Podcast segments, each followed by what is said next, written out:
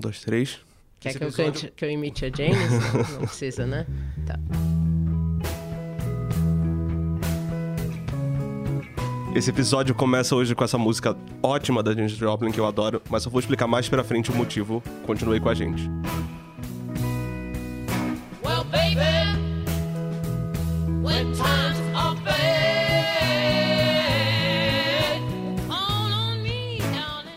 A nossa ideia é contar as histórias do Sergei, o roqueiro mais velho que o rock e um sujeito que viveu a mil. Ele morreu no dia 7 de junho, com 85 anos, em Volta Redonda, no Rio de Janeiro. Mas deixou atrás de si um monte de história pra contar. Algumas com tanta versão que a gente nem sabe mais qual a verdade. Mas no caso do Sergei, aquela história, sabe, publique-se a lenda, às vezes é verdade. Você se lembra dele? Aquele cara com puta cabelão esvoaçante, uma bocona que eu nunca entendi se era natural ou se era plástica. Bem preenchida, assim, a boca dele, né? Era plástica, né, eu acho. Não sei, não sabemos. Antes da gente seguir em frente, queria lembrar que esse aqui é o Expresso Ilustrado, podcast de cultura da Folha. A gente tem episódio novo toda quinta, quatro da tarde, em qualquer aplicativo que você quiser. Eu sou a Lívia Sampaio. E eu sou Maurício Meirelles. A edição desse episódio, como nos outros, é do Renan Suquevicius. Continue aí com a gente. You women have heard of jalopies, you've heard the noise they make, but let me introduce my new rocket 88. Quando a gente diz que o Serguei era o roqueiro mais velho que o rock, a gente tá falando sério. Ele já tinha 18 anos quando Ike Turner lançou Rocket 88, é, que muita gente considera o primeiro rock da história. Bem, olha que ele não começou com rock. O Sergei vinha de uma família bem rica lá do Rio. E quando adolescente ele ouvia Emilinha, Elisete Cardoso, Ângela Maria. Só que ele vivia viajando do Rio para Nova York. E lá nos Estados Unidos ele viu o rock nascer, com Chuck Berry, Little Richard, é... Eita, desculpa, comecei a falar inglês no meio. Sasha, né? Alfabetizado. Falar- Fez a Sasha falar, aí. And. Elvis Presley. Não. And Elvis Presley. The band was there, they began to wail. The band was jumping and the joint began to swing. You should have heard this knocked out jailbird sing that. Aliás, a gente não falou no começo, mas o nome dele não era Serguei, era Sérgio Augusto Bustamante. Ele contou em uma entrevista para o Jô Soares que ele resolveu adotar um pseudônimo. Ele disse por quê, veja só. Esse, o meu nome é Sérgio Augusto, né? Mas eu achei que era um, parecia um nome para um ator, etc. Eu sou da época em que se usava pseudônimo. Então um amigo meu chamava Sergei, Sergei é Sérgio em russo, né? É Sergei. Então eu achava bonito. Pouca gente sabe, deve lembrar daquela figura meio esquisita, mas antes de ser roqueiro, o Sergei foi comissário de bordo. Ele começou na Pané, que é uma empresa aérea que deixou de existir lá pelos anos 60. Ele viajou pra caramba pra fora do Brasil e aprendeu inglês e francês. Chegou a corrigir pra Elisete Cardoso, que ele adorava, umas versões de músicas brasileiras que ela cantou lá na França. E olha, o bicho aprontava no voo, viu? Fazia vários números. Primeiro, ele fazia uma voz fina e imitava a Dalva de Oliveira. Minha vida sem o teu amor? Depois, fazia uma voz grossa e começava a cantar e dançar imitando o Elvis.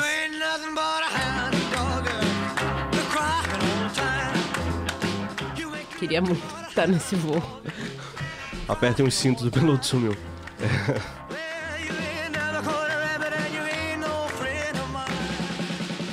E claro, era uma vida bem mais careta do que ele queria. Depois que a Pané faliu, o Sergei foi pra Varig. E olha o que aconteceu lá. Um dia, depois de um voo pra Madrid, ele teve que passar uns três dias lá na cidade. E é óbvio que ele queria se jogar na noite espanhola. Nessa época ele já usava uma peruca e uma lente de contato azul. É, um dia, numa dessas festas, ele conheceu a Gina Lollobrigida, uma das divas do cinema italiano. E do nada, eles começaram, sabe-se lá por quê, a tocar várias marchinhas de carnaval. Quem não chora não mama, segura meu bem. Da É, não, desculpa, eu aproveitei esse podcast porque foi só uma desculpa porque eu queria colocar esse hino do cordão do Bola Preta. E bem, o negócio é que o Sergei estava longe do Rio, pelo visto foi empolgado, empolgado demais talvez. Ele subiu na mesa, puxou a Gina e os dois começaram a rebolar. E aí ele pegou uma garrafa de sangria e começou a derramar em cima da mulher e dele mesmo. É, na saída, ele ainda trocou uns tapas com o dono da boate. Quando voltou pro Rio, a Varig já tinha um relatório, puxou a capivara toda dele sobre tudo que ele tinha aprontado lá em Madrid. E o Sergei acabou demitido. E aí ele ainda disse: aquele emprego não era pra mim, não. Não nasci pra ser empregado de ninguém. E aí foi ser artista. Então o Sergei começou a tocar nos bares, boates e virou meio um personagem ali da noite carioca. Ele entrava no palco com um maiô e um esguichador, sabe aquele de inseticida? É bomba Espir- Flint. Bomba Flint. Bomba Flint, Nunca soube é. o nome disso. Ele ficava ali espirrando água na cabeça do pessoal. Dizia que era pra espantar os grilos da cabeça do público.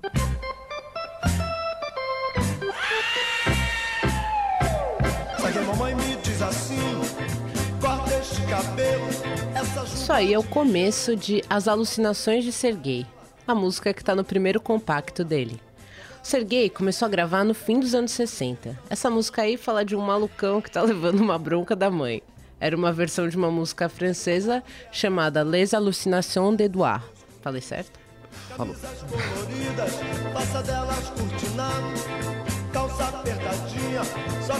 é.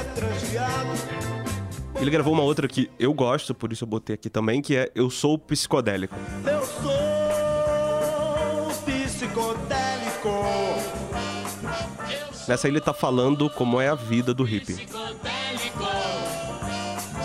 A vida para um hippie é mais vida. O mundo é uma flor espinhos. Como o Sergei era meio doidão, os programas de TV adoravam, né? Ele sempre se apresentou em vários lugares. Mas aquele jeitão maluco, uma hora, é claro, que ia chamar a atenção da ditadura militar, né? Um dia ele resolveu sair pelas ruas do Rio descalço, vestindo um uniforme de motoneiro de bonde e um cartaz que dizia assim: Abaixo o convencionalismo! Viva a liberdade! Viva a alegria! Viva a vida! Proclamo a autenticidade e o direito de ser jovem e feliz. Chega de guerra, chega de tristeza, chega de medo. A era nova chegou. Viva o Rio, viva os Beatles. Lanço meu grito de vida e meu protesto jovem. Assinado Sergei. Viva os Beatles, né? Pois é, mas os milicos não entenderam que diabo de roupa era aquela. Juravam que era uma cópia daquela jaqueta que o Mao Tse Tung usava, sabe? Aquela jaqueta, aquela jaquetinha meio fechada aqui até o pescoço. E o Sergei foi levado pro DOPS e apanhou lá. Busted flat in Baton Rouge, waiting for a train, and feeling near as faded as my jeans. Tá. Agora, deixa eu explicar por que, que a gente começou a Expresso Ilustrada de hoje com a Janis Joplin. Aliás, a gente tá ouvindo aí ao fundo Me and Bobby McGee, dela, claro. O Sergei se mudou para os Estados Unidos para trabalhar e ajudar a família. Foi lá que ele conheceu a Janis, que o convidou para ir a São Francisco e também para o festival Woodstock. É, deixa eu botar aqui de novo a entrevista que ele deu pro Jô. Eu, sabe, tava na estrada mesmo, ela disse, come on, let's go to San Francisco. Eu digo, "Mas, come on, let's go to San Francisco. Eu disse, ok. Ela era muito doida mesmo. Lá fui eu. É... Imagina esse festival, né? Eu- Nossa, mano. Não, acho que eu não tenho saúde pra isso, mas. Bem, nesse festival ele conheceu também o Jim Morrison, do The Doors. Ele tinha quantos anos? Peraí, foi 50 anos? Ele tinha 85 agora. Woodstock foi a 50, exato. Ele tinha julho. 35 anos. 35? Sim. A gente não sabe fazer conta, desculpa. É um jovem, né? Um jovem, um jovem. Uhum. É, eu tenho menos do que isso, mas eu acho que eu não tenho, não, não teria saúde. Fale por Mas, você. mas o negócio é que no festival ele conheceu também o Jim Morrison e o Jimi Hendrix. Aliás, é curioso, né, que os três, Janis, Jim Morrison e Jimi Hendrix, morreram no intervalo de 10 meses entre 1970 e 1971. E todas as mortes, claro, como vocês talvez saibam, estavam ligadas ao abuso de álcool e drogas. Mas o Sergei jura que nunca usou nada do tipo. A droga dele era o sexo. E aí, nessa, nessa área, tem um monte de lenda do Sergei. É, diziam que ele transava com homem, mulher, extraterrestre e até com plantas. Aliás, uma das histórias mais famosas foi sobre uma transa dele com uma bananeira lá em Saquarema, no Rio de Janeiro. Essa história muda, né? Às vezes é uma laranjeira, mangueira, sei lá, árvore muda. Tem palmeira, eu ouvi já. Tem palmeira. É. Possivelmente com todas, né? E olha essa entrevista dele no programa do Gugu. olha, olha essa entrevista. Você ainda transpira sexo? Ah, eu sou um escravo do sexo. tá? Porque eu começo de manhã e às vezes de madrugada assim, alguém bate a minha porta e eu já fico muito pronto para me divertir. Porque eu sou muito intenso. Ah, e olha, o Sergei encontrou a Janis mais uma vez no Rio Ele contava também várias versões dessa história. O negócio é que ela tinha vindo pro Brasil para passar o carnaval e dizem que para ficar meio longe da heroína que tava meio barra pesada lá nos Estados Unidos. Era essa viagem uma das fotos mais famosas dela que talvez você conheça, ela fazendo topless na praia. Bem, o Sergei tentou levar a Janice pra uma boate, mas o segurança não deixou eles entrarem porque achou que ela era uma mendiga. No fim, ele acabou deixando, mas o Sergei teve que se comprometer a pagar a conta de tudo que ela bebesse. Que ela bebeu, olha, tomou vodka no gargalo, segundo o Sergei. O curioso também é que Alcione, a sambista, não deixa o samba morrer, tava junto desse encontro. Você consegue imaginar esse encontro livre? Sergei, Alcione e Janis. E também tinha um turista gringo que era amigo deles. O Sergei às vezes dizia que ele era americano, às vezes que era holandês, em outras vezes que era um americano que ele chamava de holandês. Mas enfim, Bem, a Janis, o Sergei e o gringo saíram da festa para tomar um caldo verde e acabaram transando na praia. Anos depois, o Sergei usaria uma camisa dizendo Eu comi a Janis Joplin. Usou inclusive na, na Sapucaí essa, essa Sim, camiseta, sim, também. né? A gente nunca, nunca, nunca vai ter como saber se ele comeu ou não comeu. Ah, e só pra deixar claro, eu, eu chequei. O cara que a gente tava falando que não sabia de que nacionalidade era, era americano mesmo.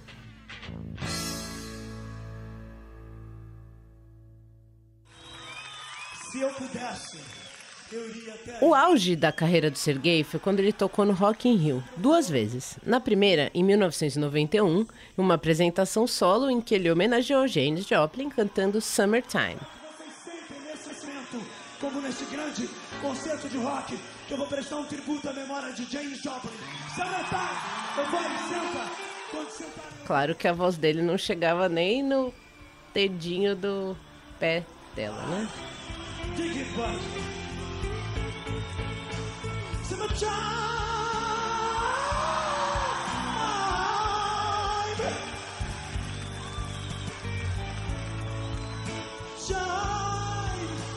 Easy.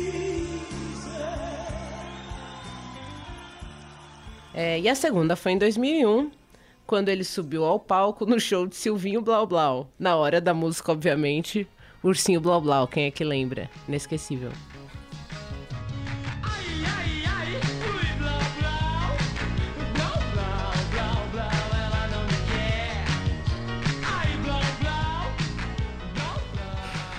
É, Fiquei um pouco atordoado depois que tocou essa música. É, Bem, hoje a gente vai falar com o André Barcinski, que é jornalista, crítico musical, pesquisador, escritor, colaborador da Folha.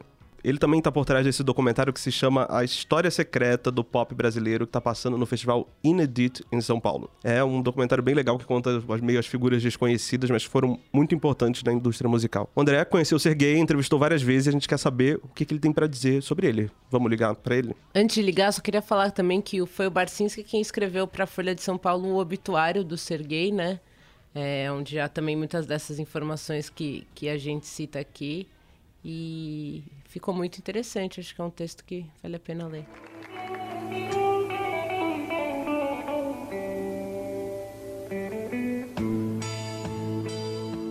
Então, Barcinski, a gente está falando aqui no nosso podcast hoje que. Como é que você pode falar um pouco do Sergei? Como é essa coisa de um roqueiro é, que tem uma obra no Brasil que não é tão conhecida? As pessoas conhecem a figura, mas não conhecem as músicas. Como, como é que isso aconteceu com o Sergei? Ah, porque eu acho que o personagem é muito mais interessante do que as músicas que ele gravou, né? Primeiro ele teve, ele viveu por 85 anos e ele lançou pouquíssimos discos, né? Nesse tempo, quer dizer, ele era mais conhecido por encarnar a figura do roqueiro, doidão, hippie, malucaço e tal, do que propriamente pelos discos que ele gravou, né? Eu, inclusive, acho que muita gente nunca nem ouviu é, algum disco do Sergei, né? É difícil se encontrar alguém que tenha discos do Sergei, né? O que é prova também de como a personalidade dele era interessante e única, que as pessoas conheciam muito mais o personagem do que o artista, né? Vocês se conheceram, né? Sim, eu entrevistei o Sergei várias vezes ao longo dos anos. Se você morou no Rio nos anos 70, 80, 90, você em algum momento e frequentou, eh, vai, circo voador ou alguma casa de shows e tal, você sem dúvida esbarrou no Sergei em algum momento, porque ele era um personagem onipresente assim no Rio, né?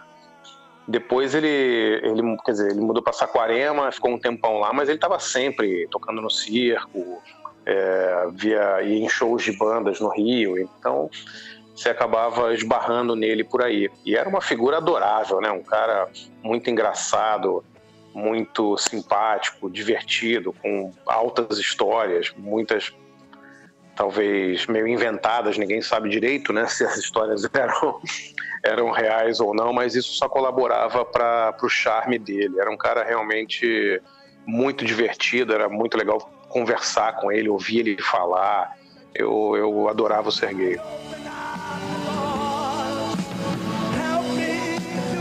E a aparência dele, assim, Barcinski, andando nas ruas do Rio, como que ele, como que ele se vestia?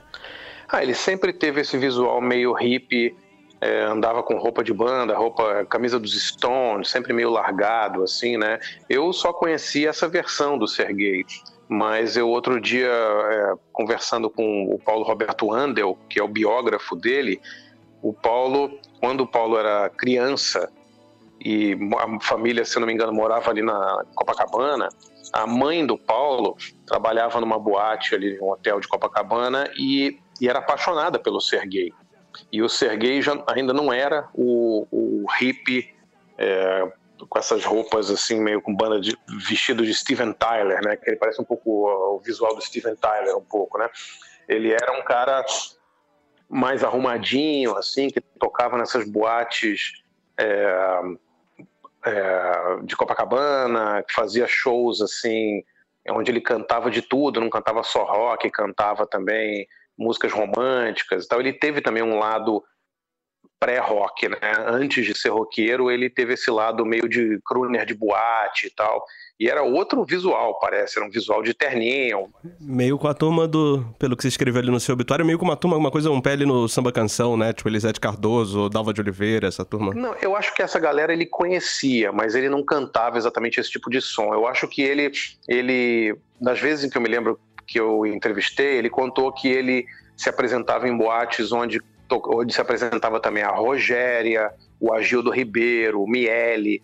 Então a gente tem que lembrar também que essa é, zona sul do Rio, nos anos, vai, começo dos anos 70, fim dos anos 60, tinha também uma turma que se apresentava em boates é, às vezes contando piadas, às vezes apresentando números musicais, às vezes cantando, dançando, né? Era uma galera muito talentosa, assim, e que não dava para você é, botar num escaninho, né? Falar, o Agildo Ribeiro fazia isso, o Agildo Ribeiro fazia um monte de coisas, né? O Agildo Ribeiro era um artista super talentoso que tinha uma variedade de, de talentos, né? A Rogéria também, o Miele também. Eu me lembro que o, o Sergei falava que ah, eu já cantei junto com a Alcione. Então eu fico imaginando que show é esse, né? Em que a Alcione e o Sergei cantaram juntos, né? Deve ter sido demais, mas é, com certeza era algum show de boate, onde tinha, tinha de tudo. Você cantava desde um samba, um popzinho, um iê, um rock era, era divertida a zona sul do Rio nessa época. E segundo uma das versões, ele estava com Alcione no dia que ele encontrou a Janis Joplin em Copacabana ou Ipanema. A história mudava em qual praia tinha sido, tocando numa boate. Imagina esse encontro, ser gay, Alcione, Janis Joplin. Talvez o japonês, holandês, barra americano do, do, também apareceu depois. É, tinha uma história... O, o Sergei tinha essa mania de mudar as histórias, né? Você, se você entrevistasse o Sergei três vezes, ele ia contar a mesma história com finais diferentes ou com personagens diferentes, né? Essa história que, que eu citei no meu artigo é uma história que ele já contou também no Jô Soares, ele contou em entrevistas por aí, que era de um, homenagem que ele teria feito na, numa praia, que a praia sempre foi Copacabana, né? Porque eu acho que ele é um personagem realmente ali daquela área, né?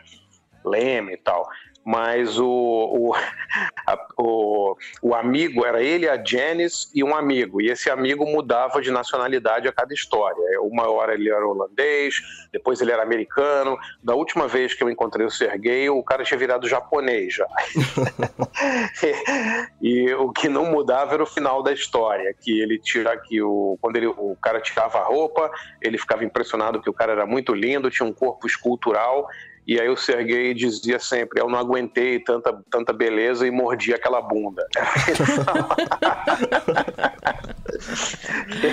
a história era maravilhosa, mas a nacionalidade do personagem sempre mudava, o que tornava a história cada vez mais engraçada, assim, né?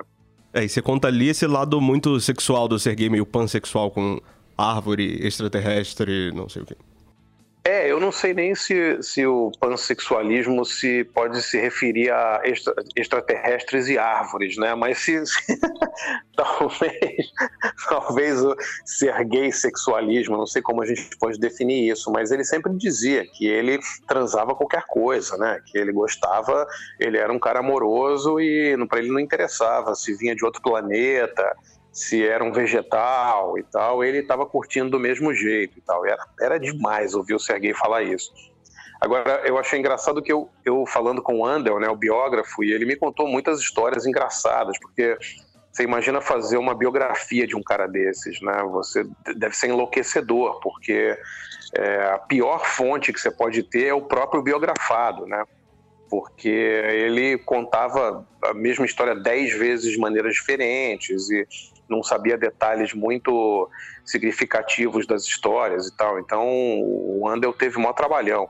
Acho que o trabalho maior foi é, mais do que entrevistar o Sergei e pesquisar as histórias, era, era pesquisar depois as várias versões que o Sergei deu para cada uma das histórias e ver qual era a verdadeira. Eu acho muito engraçado também, entre as muitas histórias, é que ele jurava que Janis Joplin era fluminense, porque ele diz, ela era o amor da minha vida, eu tenho certeza, eu vi isso no coração dela. Isso ele falava direto. Qualquer. Eu sou tricolor também, eu sou fluminense, então eu adorava ouvir ele falar isso. Qualquer oportunidade que ele tinha, ele falava que a Janis Joplin era torcedora do Fluminense. Qualquer oportunidade. e ele também. Para você ver como. Vocês verem como o Serguei é, é velho, né? O- um dos ídolos dele, um dos galãs, das- dos caras que ele mais achava lindos assim no futebol era o Castilho. Castilho, você escreveu no seu texto. né? ele já achava o cara um gato e tal nos anos, é, nos anos 50. E, e mais recentemente ele. Eu me lembro dele falar muito bem do Doval, que era um centroavante argentino que jogou no Fluminense, que tinha um cabelo louro, assim, o Serguei era apaixonado pelo Doval, e mais recentemente pelo Fred, que ele dizia que o, o Fred, né, centroavante, que jogou na seleção e hoje está no, tá no Cruzeiro, o, o Serguei adorava o Fred, dizia que ele tinha pernas lindas e era o jogador mais bonito, não sei o quê. E, e ele sempre gostava de jogadores do Fluminense, o que era muito engraçado, né? Porque a, digamos que o gosto dele pela, pela beleza tinha a ver também com o time que o cara defendia. Ele era fiel ao time. Faz sentido. Ele era. Eu nunca vi, eu nunca vi ele falar, elogiar os atributos físicos de jogadores de outros clubes. entendeu? Maravilhoso. Sobretudo do Flamengo, que ele dizia que o Urubu era a ave de mau agouro, né? Nossa, ele, ele esculhambava muito o Flamengo. Era muito engraçado ver o Serguei falando do Flamengo. Ele dizia ah, que o Flamengo tinha nascido do Fluminense, que tinha que pedir a bênção e tal. Ele era muito engraçado. E era uma figura que, que não existe mais, assim, né? Porque a gente está perdendo um pouco é, esse, esse contato com essas pessoas que, que são mais famosas do que sua obra, né? Essas pessoas estão acabando, né? Cada vez mais, eu acho. Sim, uma vez numa entrevista pra Folha, ele reclamou que o que tinha acontecido, tudo que a gente fez nos anos 70, reclamando com a repórter Ana Virginia, que nossa nossa amiga, dizendo pra virar essa para ver essa bosta dessa geração, ele dividiu o tempo entre AB e DB, que seria antes e depois da bosta, os anos.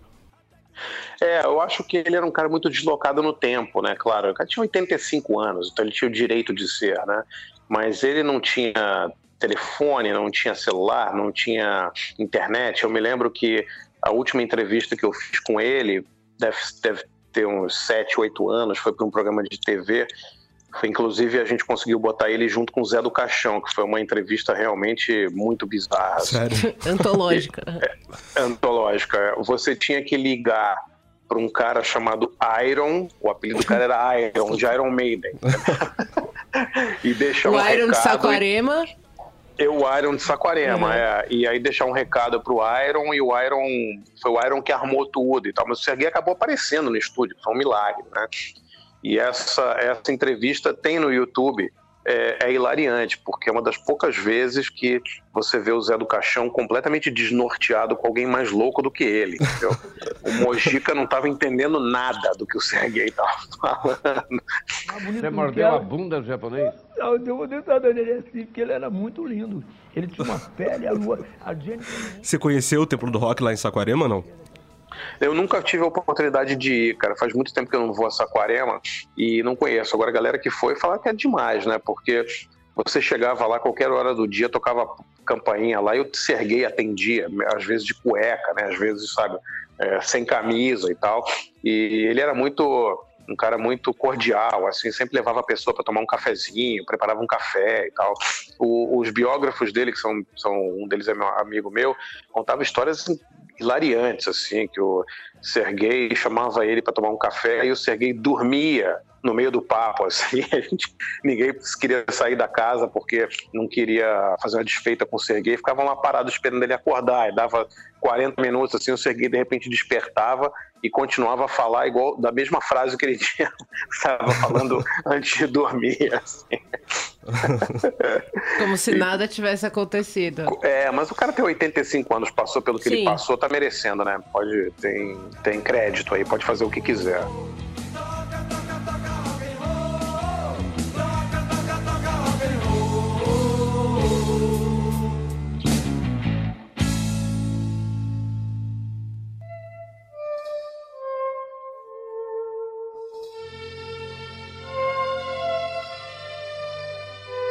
Serguei passou muitas dificuldades nos últimos anos de vida. Ele tinha se mudado para Saquarema nos anos 70 e a casa dele virou uma espécie de museu, apelidado de Templo do Rock. Em 2013, a Vivi, a Ana Virginia Balussier, que é repórter aqui da Folha, foi lá e, e foi lá para checar uma história que ela ouviu, é, que ele estava passando um perrengue ali, né? E realmente foi o que ela encontrou lá, né, Maurício? É, o Sergei falou que tinha 76 reais na conta, a casa tava cheia de limo, infiltração e tal. E as notícias diziam que ele tava passando até fome. Ele tinha uma dívida de 500 reais na padaria, mas não era qualquer dívida, era uma dívida de café, pão com margarina e Coca-Cola. Um amigo da época disse que o software dele era de 27 anos, mas o hardware de 82. A Vivi perguntou pro Sergei como é que ele tava. Ele respondeu: É, mais ou menos. Essa geração de agora. Nunca vi geração tão sem cor. Deus me livre, os caras cortam o cabelo todo arrumadinho, bando de idiotas. A gente fez uma revolução pra chegar a esta bosta? Pesado, né? Nos últimos anos, ele passou por várias internações e dificuldades e agora em maio foi internado com um quadro de anemia, infecção, pneumonia e acabou morrendo aí no dia 7 de junho, um mês depois da internação. mesmo escolhi. É tão fácil seguir. Tá, e desculpa, eu não quero acabar o podcast com a notícia da morte dele. Eu quero só lembrar que além dessa loucura toda que a gente contou, uma das grandes paixões do Sergei, além da Janis Joplin, foi o Fluminense. Ele é muito no Maracanã e jurava que a Janis também era torcedora, aliás, como o Barcinski contou, era uma das histórias prediletas dele. E também ele falava muita coisa sobre o time. Eu separei umas frases aqui que eu gosto. Eu gosto dessa, por exemplo, abre aspas. As únicas coisas que prestam no Brasil são a minha família, o samba e o Fluminense. E é claro, também não podia faltar a rivalidade com o Flamengo. Ele falou assim, ó. Quero mais é que esse urubu maldito saia pra lá, ave de mau agouro. É, Renan, a gente pode botar o hino do Fluminense em homenagem? Eu só vou pedir desculpas à nação rubro-negra, mas vamos em frente.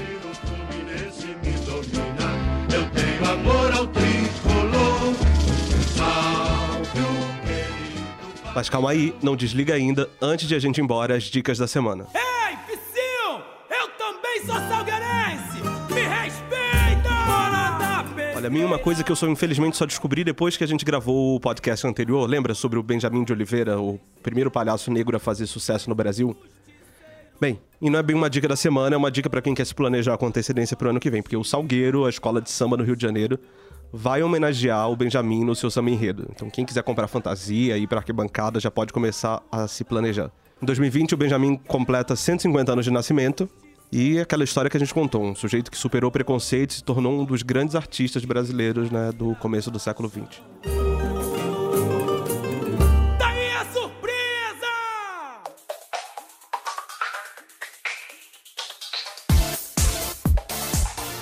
E a minha dica para quem estiver aqui em São Paulo é o concurso de drag, Drag Contest, que vai ser lá no CCJ Ruth Cardoso, na Vila Nova Cachoeirinha. É, dia 16, a partir das 18 horas. É legal, esse concurso ele já tem 13 anos, então tem praticamente mais ou ao me- mesmo tempo que o RuPaul tá fazendo o, RuPaul's Drag Race, que é o programa que acabou de acabar a temporada. Então, se você tá órfão aí da temporada que acabou de RuPaul, corre lá pro CCJ Ruth Cardoso. E é legal porque o trabalho não é, não é meramente um concurso, é, eles fazem oficinas também com essas drags, então elas aprendem ali as artes de maquiagem, dança e tudo Mas isso. tem e depois. concurso de dublagem, como é que chama? Lip sync? Lip sync. É, eu não, não sei exatamente se tem lip- lip sync, mas eu sei que elas dançam e se apresentam. Eu não sei quais, quais são os termos ali da competição, mas parece bem interessante, né? Acho que vale a pena conferir é de graça. Bem, gente, esse foi o Expresso Ilustrado, o podcast de cultura da Folha. Vou lembrar que a gente tá em todos os aplicativos e você pode assinar aí pra não perder nenhum episódio. A gente tem episódio novo toda quinta às quatro da tarde. Até semana que vem. Beijão e até a próxima.